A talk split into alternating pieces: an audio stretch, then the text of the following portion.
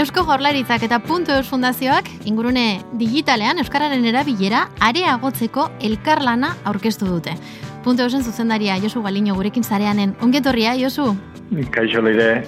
2022 eta 2023 epe aldirako e, hitzarmenaren helburua gizartean eta eremu sozioekonomikoan euskararen erabilera ingurune digitalean sustatzea izango da eta horrekin batera punto eus domeinuaren presentzia areagotzea.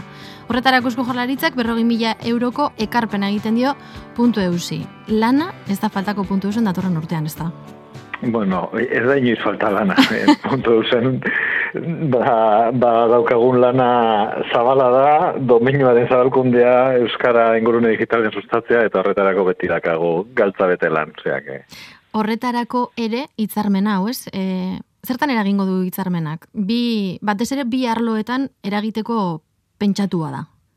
Bai, e, e, eragingo du batez ere lehendikan abian zetorren lankidetza bat formalizatzean. Bai, bai jaurlaritza eta bai puntu eus, ba ere berdinetan ari garelako lanean.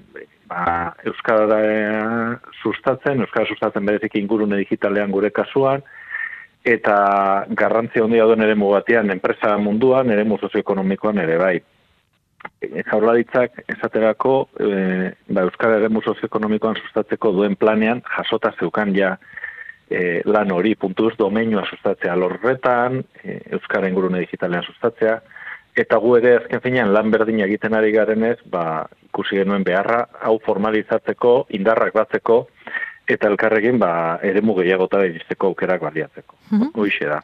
Izan ere, e, bueno, esan duzu ez, e, ekarria dator beste emari batetik, ez? Horren segida eta logikoa da. Eusko Jaurlaritzaren euskararen museo ekonomikoan sustatzeko plana 2022 Osa, 2008 eta 2008 e, dokumentuak zehaztutako proiektu bada, eta puntu eus domeinua sustatzearena, hor barruan enmarkatzen da.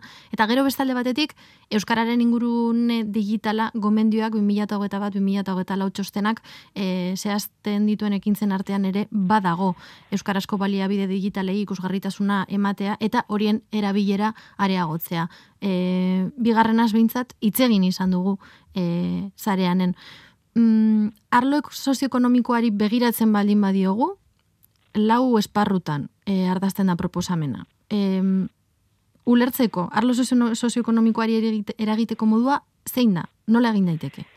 Bueno, azkenean, e, arlo sozioekonomiko oso zabala da. E, ba, Euskal Herriko enpresa egitura guztiaz ari gara egiten, ez? Enpresa handi, txiki, merkatari, e, e, maila guztietaz gure planteamendu izan da nolait piramide baten moduan irudikatzea eta lau mailatan. E, azken finean ezin dugu ba tortilla dana e, kolpe bakarrean jan, ezta? E, planteatu ditugun maila horietan, ba egin genuen adia ia hasi ginen lan elkarlanean eta lehenengo mailan adiez ezarri genituen ba daoneko euskara da gerturatu dien enpresak, ba bikain ziurtagiria edo bai euskarari ziurtagiria duten enpresak, lanit eta horrelako programetan ari direnak. Eta ja hoiei trebakuntza bat eman zitzaien eta e, egin genuen gerturatzen lan bat, bueno, ba, baduten ez ja, beraiek aurretia zere jarre bat euskararen alde, ba, hoiek ere e, salto eman dezaten. Mhm. Eta horrela, geizten guaz, atal, urrengo urratxa zein da, e, aurten gorako horreko duguna, bueno, ba, enpresa alkarte e, eta horrelako egituratara gerturatu, beraiek preskriptore direlako eta beraien bazkiden gana, beraien bidez iristeko alegina egiteko. Ez? E, irugarren urratz batea jetxita, bueno, baia joko genuken, e, uda, beti preskriptoren bidea jorratu azkenean, irugarren urratz batean, ba, merkatari, ostalari, enpresa txiki, herrietako e, gertuago dauden hoien gana, ba, nola, ba, udalen bidez. E, zaterako ja, lehendik ere, oi hartzunen, e, proiektu piloto bat egin genuen, eta ikusi genuen bideo hori izan daiteke larrakastatxoa. Eta asmoa izango litzategia, laugarren urratz batean, hauek guztia bideratuta edo ja e, hortik ikasitakoaren arabera, ba, zerbait zabalago eta orokorragoa planteatzea aurrera jo, ez? Baina pixkanaka, pixkanaka, e, aurre egiten joan, arazoni, ba, e, urratxe zurratx. Hori da planteatu duguna.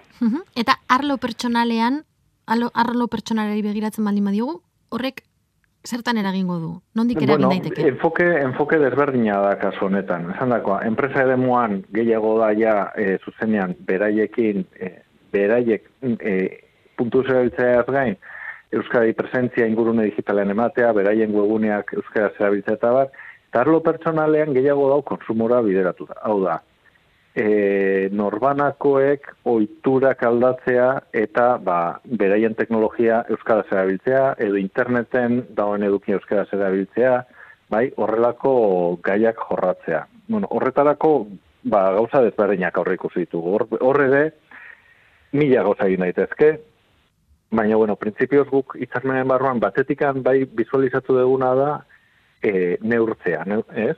Jakitea benetan zein dan errealitatea, ze e, neurketari dagokionez egindan azken neurketa puntu fundazio egin zuen 2000 mazazpian ja, duela bost urte, uh -huh. ordu neurtu genuen zein dan euskaren errealitate interneten, zein dan presentzia, zein dan e, edukia eta bar. Bueno, ba, berriz bagoaz hori neurtzea, bagoaz datoiek ateatzea, jakitea zenbat euskara interneten, zenbat nabigatzailek erabiltzen duten e, euskara modu lehenetxian eta bar, orduan, aurten neurketa hori egingo dugu, eta jabein datoiek izan da, ba egoera hobean egongo garelako, ba erabakiak hartzeko eta proiektuak martxan jartzeko, ez?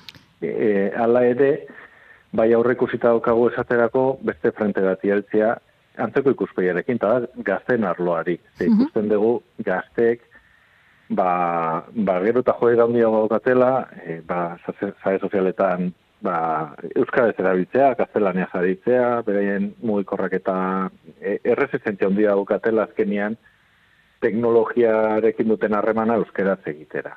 Eta hori, ba, arazo larria da, azkenean gazteak eta teknologia ba, eskutikan datoz, ez da? Mm Et, orduan, guk hor planteatu duguna da, e, betidanikan egin izan dugun e, proposamena alderaztu. Hau da, beti egiten ditugulako kanpainak gaztei esanez zer egin behar dute. Egin zazue euskera zare sozialetan, egin zazue. Eta gure proposamena da e, nolabait neurtzea baita ere galdetzea gaztei non dagoen beraien arazoa. Zein dan beraien erresistentzia. Zergatik ez duten egiten.